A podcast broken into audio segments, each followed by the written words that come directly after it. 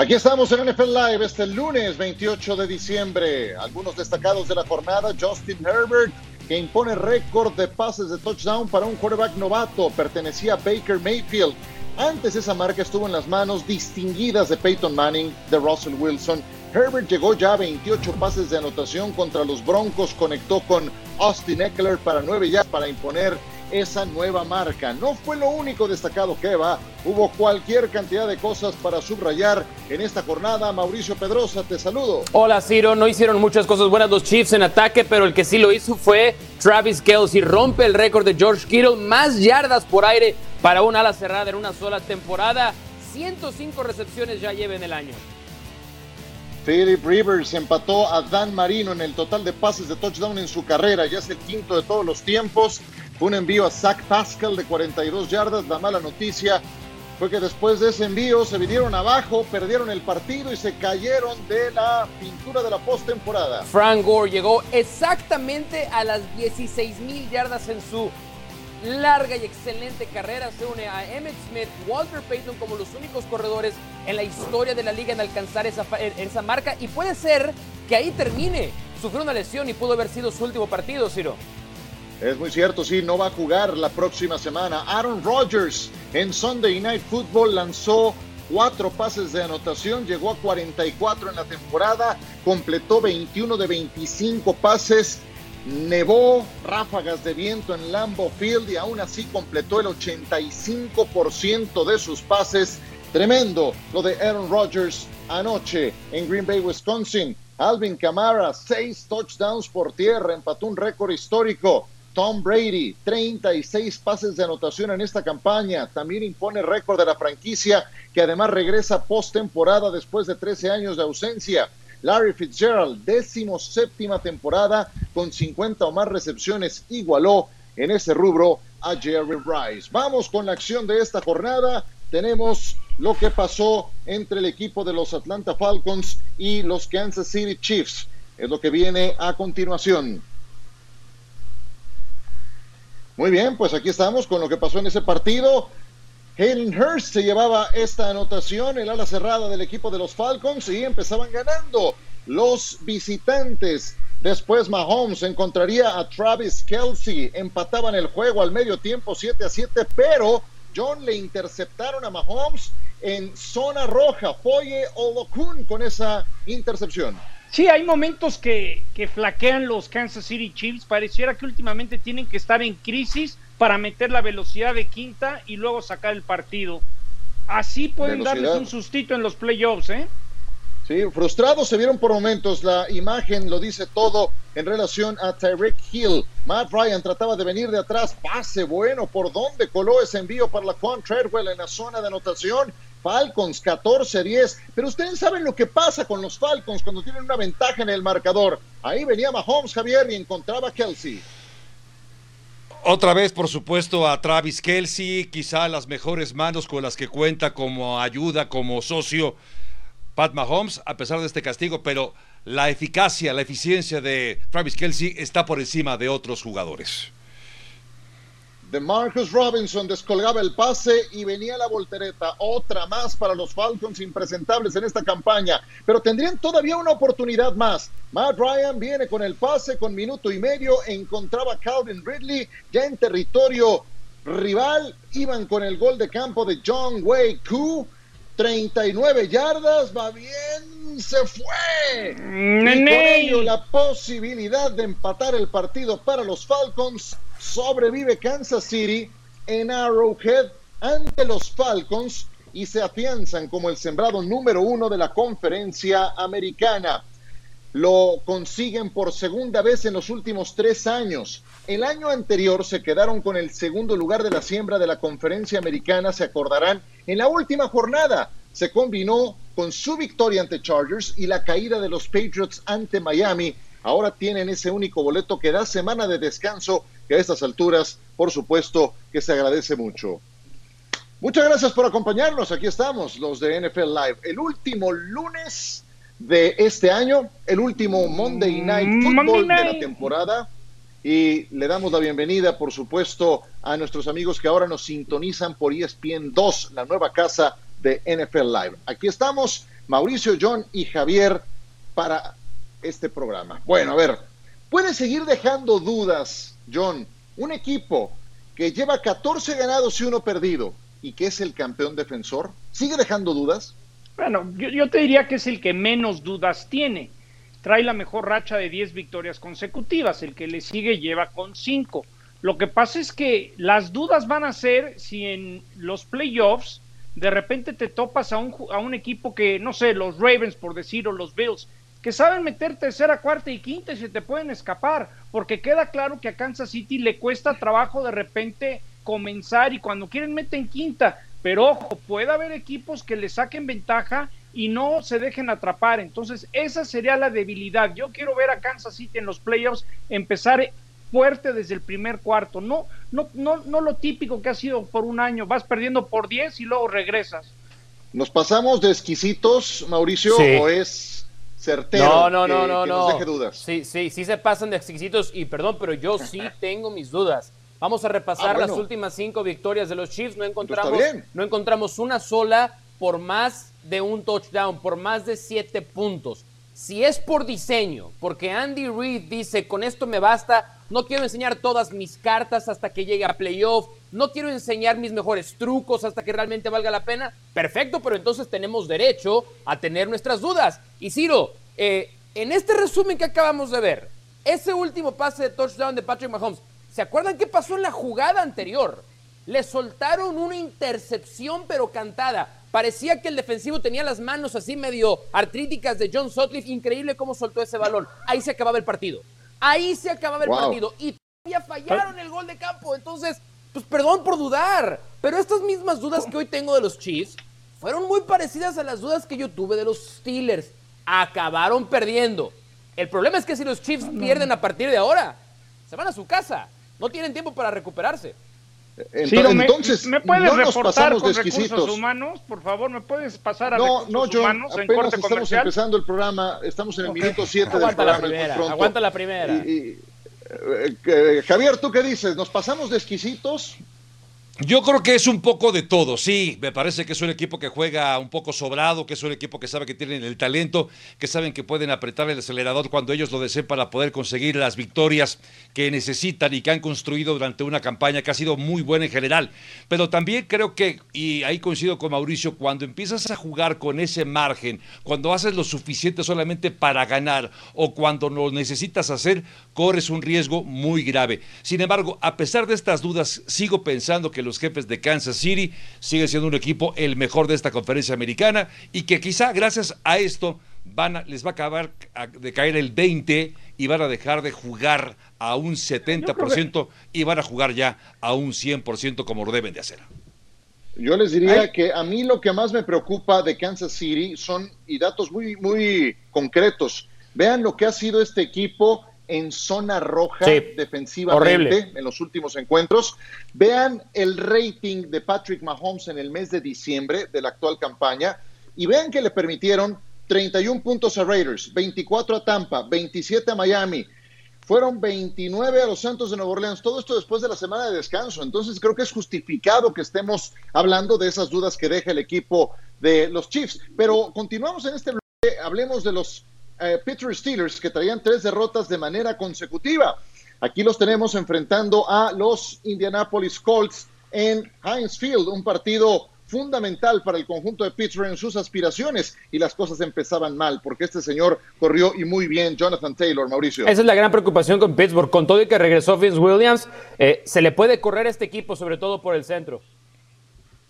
En tercera oportunidad y gol, Pittsburgh lograba esta anotación previa intercepción, previo error que había tenido el equipo de Indianapolis, un balón suelto para ser más exactos de Philip Rivers, pero después Jonathan Taylor volvió a poner las cosas del lado de Indianapolis. Rivers en el segundo cuarto, qué pase, qué touchdown, espectacular con Zach Pascal, lograba la anotación, igualaba el récord del que ya hablábamos, el quinto de todos los tiempos con Dan Marino, pero en la segunda mitad todo cambió, John, te tocó transmitir este partido y todo cambió a raíz de este pase a Deontay Johnson. Sí, de ahí, ahí encontró la confianza Big Ben, se dio cuenta, por primera vez desde el 2018 tuvo tres series ofensivas consecutivas que terminaron con pase de touchdown. Efectivamente, se metían en el marcador 24 a 14. Indianápolis empezaba con despejes, empezaba a ser improductivo. Ya en el cuarto cuarto descontaban con ese pase de touchdown a Eric Ebron. El ala cerrada funcionaba. Pittsburgh perdía nada más por tres en ese momento. Ya en el cuarto cuarto, pase a la zona completo y la voltereta Javier era un hecho. Otra vez Juju Smith-Schuster había encontrado a la mayoría de sus receptores y en el momento preciso aparece Juju para conseguir en ese momento ya una posibilidad de acercarse a empatar el partido, algo que más tarde acabarían dándole la vuelta al encuentro. Pittsburgh ganaba por cuatro, pase profundo. ¿Dónde quedó el receptor? Muy rezagado. ¿Qué pase tan malo? Mike Hilton lo terminaba interceptando Aún así tenía todavía Indianapolis otra oportunidad. Necesitaba un drive de touchdown. Pase en cuarta oportunidad y siete. Zach Pascal. Imposible llevarse la recepción. Y Pittsburgh sobrevive en casa. Voltereta espectacular. Tres series ofensivas consecutivas que terminaron en touchdown. Y los Steelers son campeones divisionales por primera vez desde el 2017. Y lo son también por vigésimo cuarta ocasión desde 1970. Detengámonos nada más a pensar en eso. Uno de cada dos años, Pittsburgh gana su división.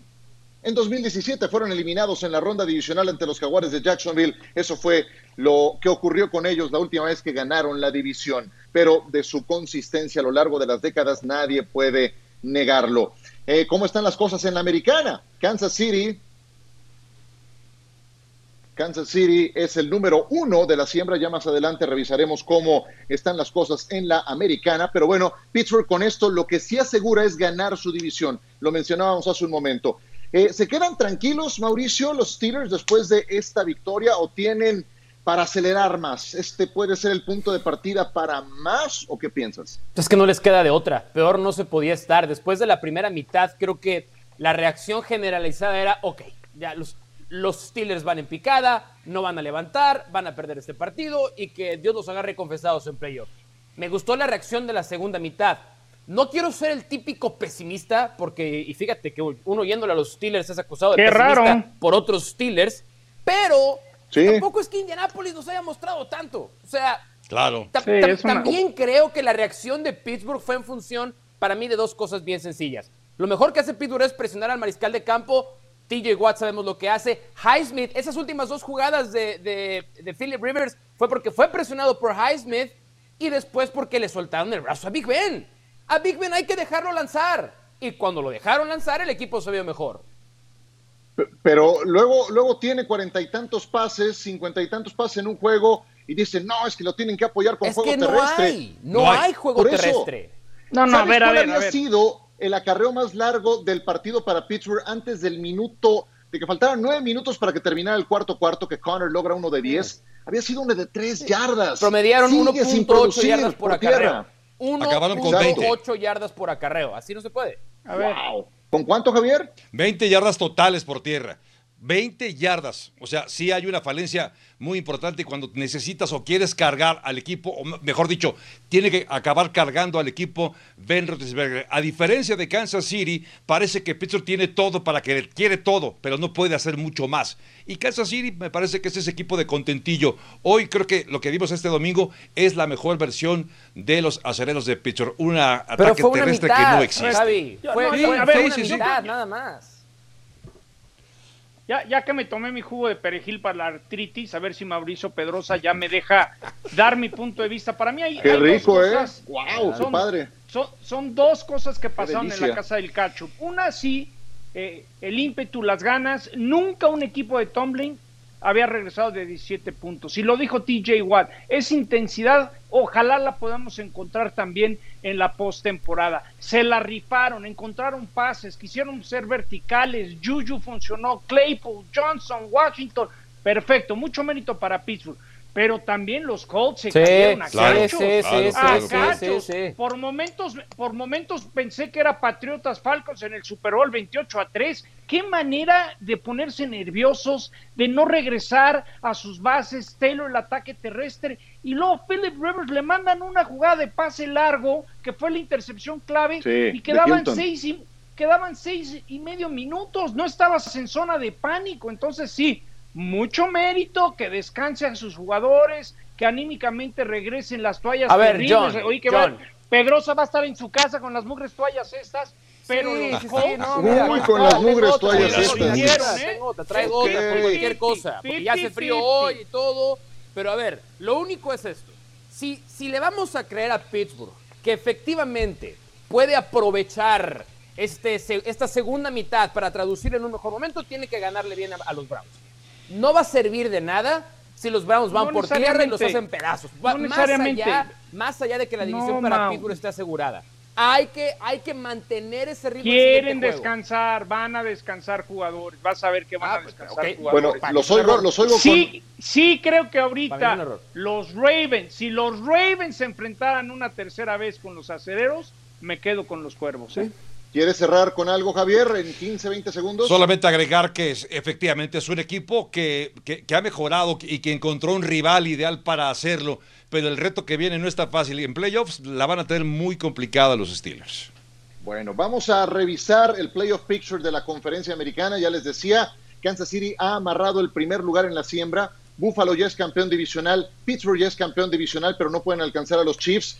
Tennessee es el nuevo líder del sur de la conferencia americana. Los Colts que estaban en el lugar de Tennessee se han caído a la tercera columna, por lo que veremos un poco más adelante.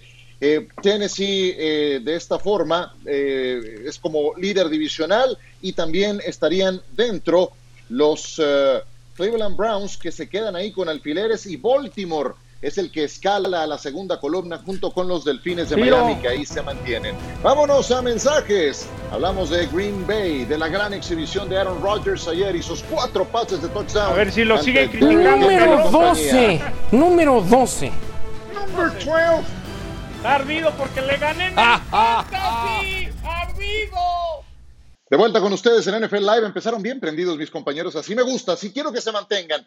Y prendido estuvo Alvin Kamara, el eh, eh, corredor de los New Orleans Saints, el viernes, que en 22 acarreos consiguió 155 yardas y solo por la vía terrestre 6 touchdowns. Y es un tipo Kamara que también te puede hacer daño recibiendo pases, pero ahora todo lo que hizo vino por conducto de acarreos. Fue devastador. 52 a 33 el marcador final.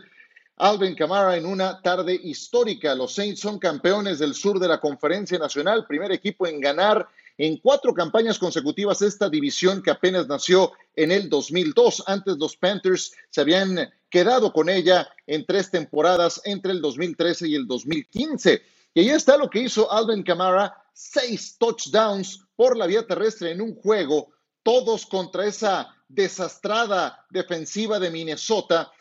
Sin duda es el jugador más valioso de los New Orleans Saints ahora que no ha estado presente Michael Thomas. Lleva 21 touchdowns y 1.688 yardas mezcladas. La receta secreta es presentada por KFC. Nueva normalidad, nueva Navidad, pero el delicioso sabor de siempre.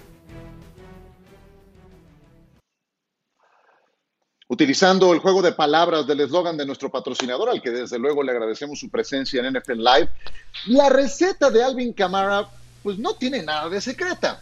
Yo lo que les quiero preguntar es, ¿qué tanto depende Nuevo Orleans de este jugador ya mirando Javier hacia el futuro?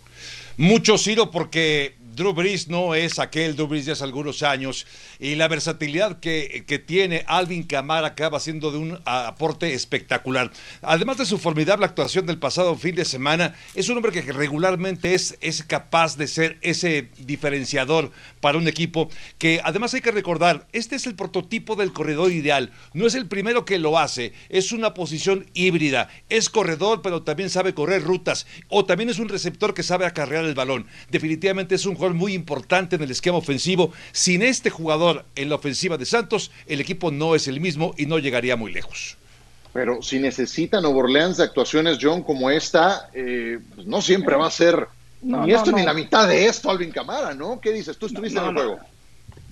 Sí, y, y- y por ahí he, he- he dicho que Alvin dejó caer un pase, hubieran sido siete touchdowns, todavía más impresionante su Y lo vas a actuación. matar por eso. Sí, sí, lo que pasa es que sí la tuvo, lo que pasa es que como lo tiene en el fantasy y maté a Mao y maté a Trejo Garay, A mí, a mí Ah, Eso ¿quieres? del Sí, estaba fantasy, muy eso del Ah, fantasy ¿quieres- está muy oscuro? ¿eh? Sí, perdón, Ah, ¿quieres ir discúlpame, ahí. Nada más Sí, porque sí, te sí, quiero no ir. voy a decir lo que hiciste. En Ah, público. perfecto. En A ver, no lo voy a decir. Ese partido, intercepciones por primera vez desde el 2017, no se le vio bien. Emmanuel Sanders no se le vio bien. Creo que es urgente que regrese Michael Thomas.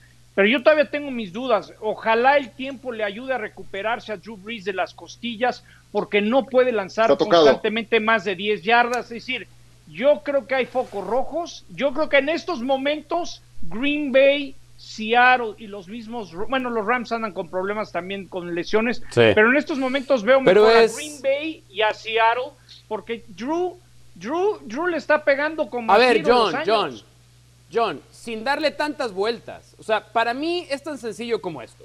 Si Alvin Camara tiene un mal partido, veo muy difícil que los Saints puedan ganar. No nos olvidemos de Claro. detalle, además. Eso es cierto. Los Saints estaban teniendo una gran defensiva, pero por gran def- una gran defensiva me refiero top 5 en la NFL.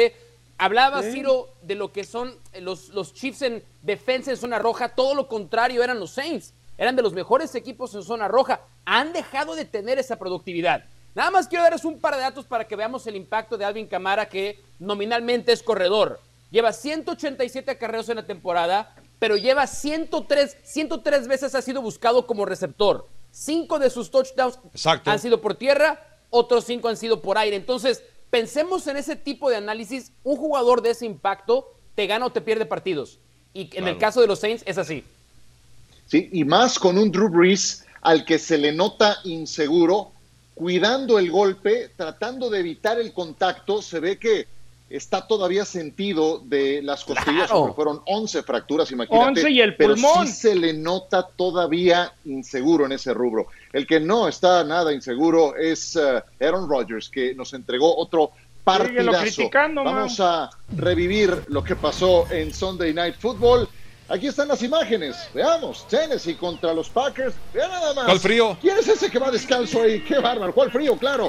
Ráfagas de viento. Empezaron con 4 bajo cero. Nevada intensa. 0 a 0 el marcador. Vean qué pase el que puso completo para el touchdown. Alan Lazard era el que lo recibía. Y más adelante, con el marcador 12 a 0, vendría esta intercepción, John a Ryan Tannehill. No, Tannehill nunca se vio cómodo. La verdad, la defensiva de los Packers tan criticada la semana pasada contra Carolina y que si respondieron y ve en qué clima. Esto fue una joya. Adavante Adams, uno de los tres que terminaron en touchdown, Mauricio, llegó a 17 en el año. Sí, y realmente creo que hubo una clave, más allá del gran juego de, de, de Aaron Rodgers. Pudieron correr y pudieron correr por fin con su novato número 28, que es un tipo Derek Henry, poderoso, para el frío, 245 libras. Esa fue la verdadera clave para los Packers. AJ Dillon, justamente que aparece en la palestra después de que habíamos visto también a Ryan Tannehill lograr un touchdown de 45 yardas. En esta jugada, Javier, había pisado fuera, pero no solicitaron la revisión. Sí, Aaron Jones es un gran complemento del ataque terrestre. De hecho, es un equipo mucho más redondeado, con buen ataque terrestre y con actuaciones una vez más como la de Devontae Adams y Aaron Rodgers. Espectacular este dúo. Tiene razón, fue Aaron Jones el de ese carreo que fue espectacular. Después los hicieron pagar con el touchdown por la vía aérea. Este sí es AJ Dillon que logra el touchdown y después un Lambo Leap ahí medio charro tendrá que. El primero, hay que practicarlo. No salta ni dos kilos de tortillas. Yo lo he intentado, está bastante mejor. alto, ¿eh? No creas que está tan fácil. No, por eso. Pues sí, pero, pero este señor va a anotar muchas veces más. Quiero pensar en este estadio, lo tiene que tener bien pulido. Es el festejo oficial. Rodgers completó el 84% de 38, sus pases 38 con días se todo y en Nevada. la lista de COVID, ¿eh? Exacto, eso es un buen punto. Les decía Rogers que completó el 84% de sus pases con todo y nevada y ráfagas de viento. En la nacional, los Packers son el número uno de la siembra, no lo han amarrado porque los Saints y los Seahawks todavía los pueden alcanzar. El este aún tiene a Washington de líder. Tampa Bay amarró playoffs por primera vez desde hace 13 años. Los Rams se mantienen ahí con alfileres. Y Chicago, ¿quién lo iba a decir? Los Bears han tomado el lugar de Arizona con Mitchell Trubisky en los controles. Téngala, in your face. Green Bay, hablemos de los Packers. Dale, John, te oigo muy ansioso por hablar de Green Bay, que No, no, es no. el equipo más sólido de la Nacional, ¿sí o no? No, yo me acuerdo cuando Mau y otros compañeros decían, no, este Aaron Rodgers es mal compañero y no es líder y, y como le trajeron a Jordan Love, sus días están contados. Bueno, la realidad es que son el mejor equipo en la conferencia nacional. Mostraron que pueden jugar en Lambeau Field con ese frío que no les afecte. Va a ser una gran ventaja, va a ser una gran ventaja por quedar sembrado número uno. Y creo que la muy buena señal es que los hermanos Smith, Preston, Sadir Smith, defensivamente los Packers salieron a jugar, que esa es su gran debilidad. Y creo que este equipo de Green Bay está para meterse y jugar el Super Bowl siempre y cuando su defensa mantenga consistencia y no se caiga como fue eh, contra Minnesota, contra los Colts, contra Atlanta, porque también tengo que decir una cosa, solamente han enfrentado cuatro equipos de 500 de porcentaje para arriba y de los cuales... Pero ¿sabes qué, John? A, diferencia de Kansas City, Green Bay sí termina dominando sus juegos. Y creo que cuando eres capaz de este no de no tener que sufrir para ganar, entonces te llenas de confianza y juegas mejor. Para mí la clave, que me perdone John. Sufrieron la semana pasada, Mau. Sí, John, pero, a ver, no vas a, no vas a aplastar 16 juegos, pero este para mí era una, era una prueba buena, porque lo que habíamos dicho de Green Bay es que le podían correr. Bueno, no es que hayan nulificado por completo a Derek Henry, pero lo contuvieron en los momentos importantes. Estoy de acuerdo. Y esa es una gran demostración. La otra, eh, el partido lo tiene que ganar siempre Aaron Rodgers lanzando 40, 45 veces, no. Entonces, cuando eres un equipo balanceado, tus opciones de no sufrir se incrementan. Y creo que es lo que ha hecho muy bien Green Bay esta temporada. Eh, Green Bay tiene que ganar el Super Bowl. Esta temporada es la buena para Aaron Rodgers y Green Bay. Javier, corrieron ayer para 234 yardas. 234 yardas terrestres, Javo. Eso es lo que ha mejorado el equipo de los empacadores de Green Bay. En los últimos años pensábamos que era solo el brazo de Aaron Rodgers. Ahora hay, digamos que, más herramientas con las que cuenta la ofensiva de los Green Bay Packers. Que hablamos siempre de los jefes de Kansas City en las últimas semanas y es el mejor equipo. Creo que hoy los eh, empacadores de Green Bay reclaman ser en este momento el mejor equipo de toda la NFL. Y nomás digo algo rápido. Ya, tienen tres corredores, Ciro. Cuando regrese Williams, Thielen y Jones, el tener tres opciones reales va a ser muy bueno y sobre todo jugando con ese frío. ¿Sabían que Aaron Rodgers nunca ha jugado una final de conferencia en Lambeau Field con la ventaja de la localidad? Esta vez podría ser la primera. Y oigo muy, muy bravo al señor Sotcliffe aventándonos en cara. ¿Hablamos de los Raiders? No, hoy no alcanza, ¿verdad? Pero podríamos hablar de Chucky. Con mucho gusto. Más adelante. Just win, baby. muy bien. Viene de ahí. ¿Verdad que Pero sí? va a estar Pedrosa. Oye, quiero ir a Las Vegas y el, a ver a y el, los Raiders. Y el loco de Harvard. Ese, ese loco precioso. Soy fan, soy fan. Ryan Fitzpatrick. Bueno, otros equipos de la división este de la conferencia americana chocarán hoy en Monday Night Football. Bills Monday Night. Eduardo Varela al volver. I want to do whatever it takes to win. Stephon Diggs, touchdown, Buffalo. I believe in him each and every play, whatever he's with, I'm with. Hey, 17. Good job, baby. No preservation. Check the hang time. Touchdown, Bills, unbelievable. I just want it more than anything.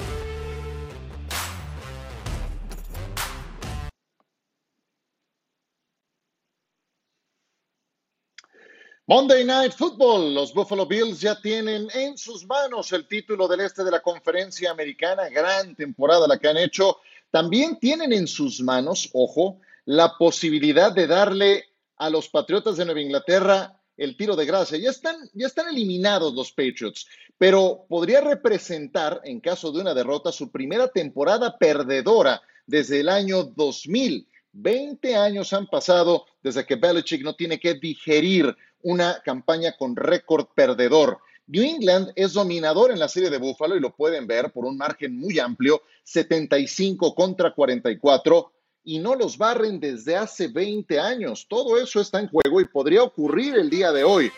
El juego será en Foxborough, Massachusetts, donde para sorpresa de la gran mayoría de todos nosotros, Patriotas no es favorito y está debajo, según Las Vegas, por 7 puntos de Búfalo. De ese tamaño parece ser la diferencia entre un equipo y el otro. Tenemos que hablar de Josh Allen y lo vamos a hacer con Eduardo Varela, que junto con Pablo Viruega estará llevando la transmisión de este partido. Lalo, Josh Allen, 4 mil yardas, 30 pases de anotación, toda la mejoría de la que se ha hablado en esta temporada. ¿Como para qué tanto le da todo esto a Josh Allen para rankear en la lista de los jugadores más valiosos de la actual campaña?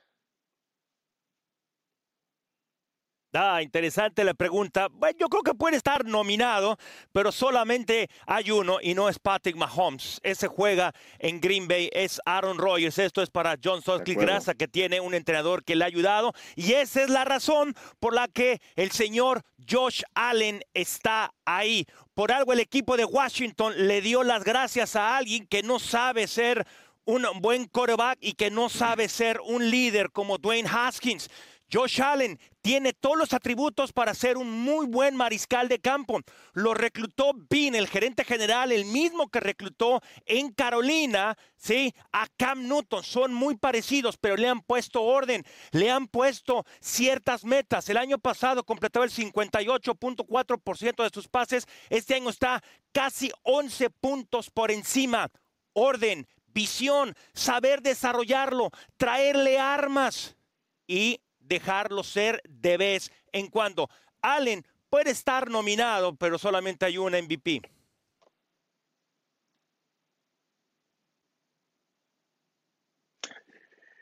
Por otro lado, hay un antes y un después, Lalo, en eh, la campaña de los Bills de Buffalo, y me refiero a la semana de descanso, pero quiero ir más específico en relación a su defensiva. Antes de la semana de descanso, seis veces les habían anotado 25 o más puntos. Después de la semana de descanso, nadie les ha hecho más de 25. ¿Está en su punto esta defensiva? ¿Qué opinas de ese departamento de Buffalo? Ya la contestaste tú la pregunta, por algo están 7-1 en las últimas ocho semanas y deberían de estar 8 y 0 porque ese pase justamente en eh, Arizona, el pase de Ave María, obviamente eso fue de suerte, hay que darle también su mérito a Kyler Murray. Es una defensiva, sí, que en yardas está a media tabla, pero no hay que fijarse en yardas. Este juego, como los demás deportes, se gana con puntos. Es la cuarta mejor defensiva en puntos permitidos. Ya hablabas tú justamente de esos números. En donde sí me llama la atención es en una parte fundamental, en zona roja. Este es un deporte eh, de, situaciones, un deporte situacional. Tercer down, último cuarto, tercer down, insisto, y zona roja.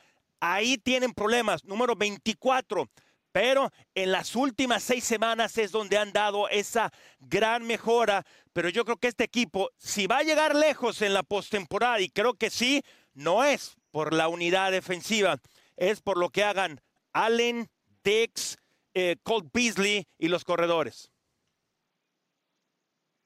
Ya ves, contesté una parte de la pregunta, pero yo sabía que tú tenías elementos más finos por todo lo que has estudiado para este partido para complementarlo. Muchas gracias, Lalo Varela. Te estaremos siguiendo en la transmisión, él en la narración, con Pablo Viruega en el análisis. Este es el escenario para los Bills de Buffalo. Subirían al segundo de la siembra si ganan esta noche y vencen a Miami en la semana 17. Tienen de su lado el criterio de desempate con Pittsburgh por el duelo directo. Esa es la historia con los Bills de Buffalo que los volveremos a tener en horario estelar y por la pantalla de ESPN. Sé que la Bills Mafia tiene mucha, mucha aceptación en México, en Centroamérica, en todo el continente, así es de que los invitamos a que nos acompañen. Y a propósito de esto, les presentamos tres jugadas con imaginación. Las jugadas con imaginación son presentadas por Kia SUVs. La SUV que imaginaste también te imaginó a ti.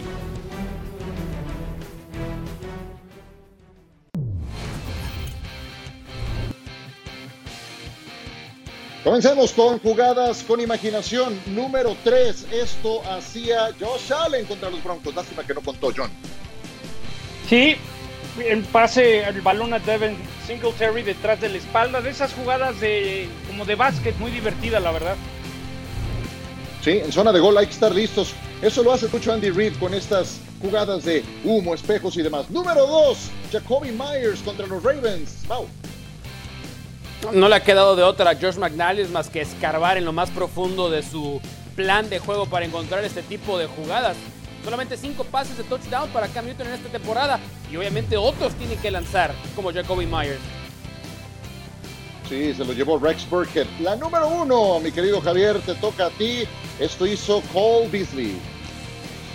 Yo creo que es un gran jugador que dejaron ir los Dallas Cowboys, pero ya vimos la versatilidad que tiene. No solamente recibe, sino se ha convertido en un jugador de ranura, un jugador muy importante que acaba consiguiendo yardas difíciles y puntos para los Bills de Buffalo. Hablando de jugadores fundamentales, no va a jugar tampoco Julian Edelman, se descartó el día de hoy. Es posible que no juegue el resto de la campaña y tiene un futuro incierto. Volveremos con más de lo que dejó la jornada del domingo. Cleveland que perdió y Baltimore que sube. De vuelta con ustedes, vamos a presentarles algo de lo que ocurrió en el partido entre los Houston Texans y los Cincinnati Bengals, que acarreó una derrota más para los Tejanos de Houston. Al final del partido, su hombre más emblemático, JJ Watt, comentó lo siguiente. If you can't come in and put work in in the building, go out to the practice field and work hard, do your lifts and do what you're supposed to do, you should not be here. This is a job. We are getting paid a whole lot of money. There are a lot of people that watch us and invest their time and their money into buying our jerseys and buying a whole bunch of and they care about it. They care every single week. We're in week 16 and we're 4 and 11 and there's fans that watch this game that show up to the stadium that put in time and energy and effort and care about this. So if you can't go out there and you can't work out, you can't show up on time, you can't practice, you can't want to go out there and win, you shouldn't be here. Because this is a privilege. It's the greatest job in the world. You get to go out and play a game.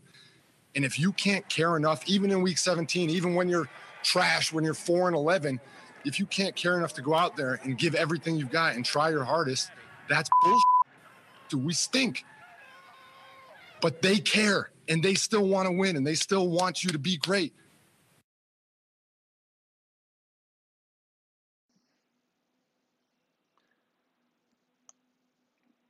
Escucho a JJ Watt y veo la actitud de alguien como Dwayne Haskins y es como para sapearlo al quarterback de los eh, integrantes de Washington que ya hoy le mostraron la puerta de salida. Pero ¿qué les parece el mensaje de JJ Watt después del juego de ayer, Javier? Me parece un gesto noble, un gesto muy importante, un referente, sin lugar a dudas, es JJ Watt. Y así como lo, lo, que es Drew Brees para Nueva Orleans y para la ciudad de Nueva Orleans, me parece que también es ya en este momento JJ Watt para Houston y para sus aficionados. Un gesto de nobleza, una autocrítica que pocas veces escuchas, un llamado de atención, un jalón de orejas. Me parece lo más rescatable, sin lugar a dudas, de esta temporada es JJ Watt. Mau. Para mí rebasa el fútbol americano. O sea, yo escuché el mensaje de JJ Watt y es inevitable sentirse identificado. No importa cuál sea tu actividad.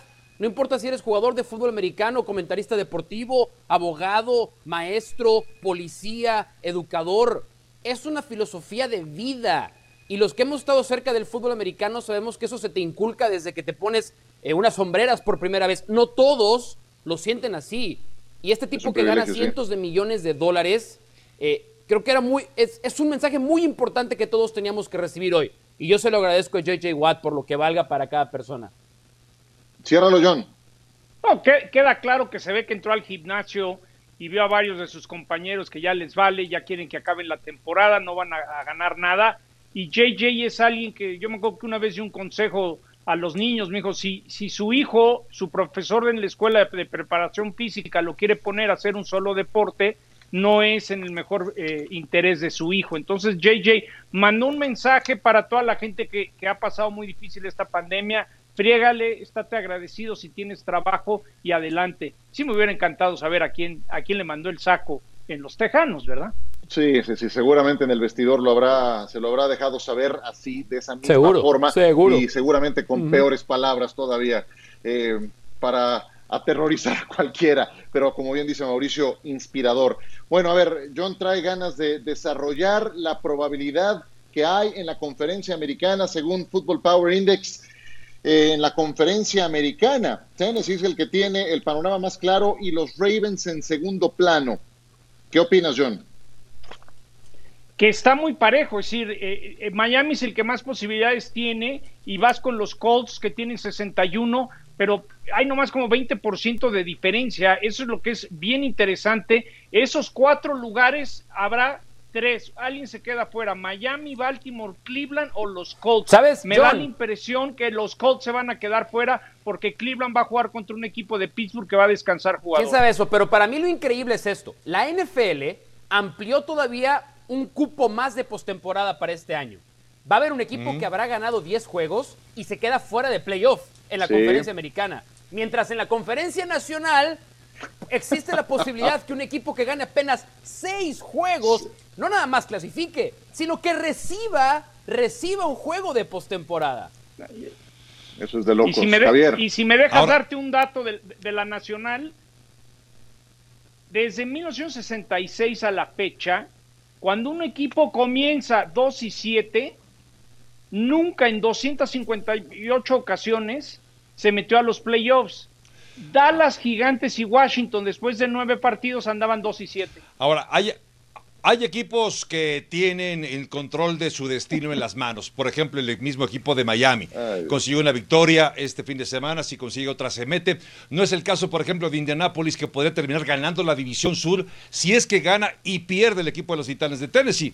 Pero ya necesita que pierda Tennessee para poderse colar entonces los potros de Indianápolis. Son estas cuentas, este abaco que tienes que sacar justo en estas semanas para ver quién sí, o sea, quién Y- está in y quién está out en esta parte ya de la temporada regular. Y y en- y en- en 10 segundos Diga- quiero decir algo ya. nada más por el tema del COVID. Ajá. Va a llegar la liga a su semana 17 y va a terminar. Pero fíjense lo que pasó con los Browns.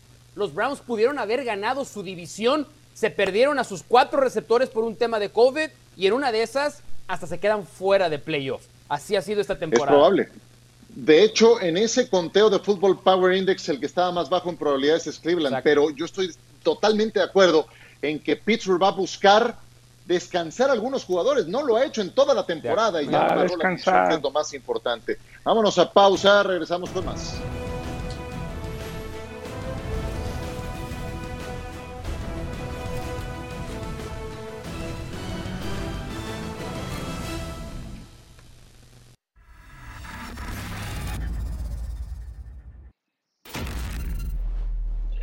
La división este de la Conferencia Nacional sigue entregando sorpresas, ¿por qué no?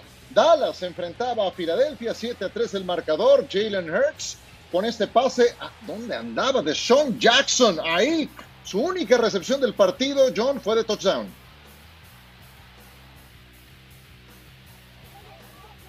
Primeros 14 puntos y luego se cayeron a cachos. Sí, Andy Dalton tuvo un juego sobresaliente, Javier, aquí conectaba con Michael Gallup, lo hizo no nada más una vez, dos veces. Ahí está la segunda y además cayendo dentro. Se ha convertido en un receptor muy confiable, sobre todo para Andy Dalton. Quizá es el mejor binomio en, la- en los vaqueros de Dallas. Y CD Lamb, ¿qué me dicen? Explosión pura, 52 yardas, Mau. Pues es que entre Cooper, Lamb, eh, los receptores acumularon más de 300 yardas. Hay que, hay que darle crédito a Mike McCarthy, ¿eh? porque mantiene con Oh, vida a los. Cowboys. Están Sí, con sí, vida es Ma- es gracias McCarthy, al no es del Dalton. entrenador en jefe Mike McCarthy. Y no es Dalton, es McCarthy, ¿no? Bueno, el que no ha hecho su chamba es este señor, Dwayne Haskins, una, una, una cosa lamentable. Eh, terminó en la banca y estuvo en este partido no porque le quisieran dar un voto de confianza, sino porque no tenían a otro. Ya hoy lo despidieron. Hasta luego a su casa. Le interceptaron dos pases. Y Washington, pues a ver con quién juega el Sunday Night Football contra Filadelfia. Según Football Power Index, Washington tiene la probabilidad más alta de ganar eh, la división. Depende de ellos al 100%. Ganando están dentro ante Filadelfia. El que gane de Cowboys y Giants va a tener la posibilidad de ganar la división. Así es de que tres equipos con récord perdedor pueden todavía llevarse esta división. Eh, brevemente, 20 segundos, bueno, 30 segundos, porque está de buenas el productor, Bien. cada quien. ¿Quién se va a llevar esta división?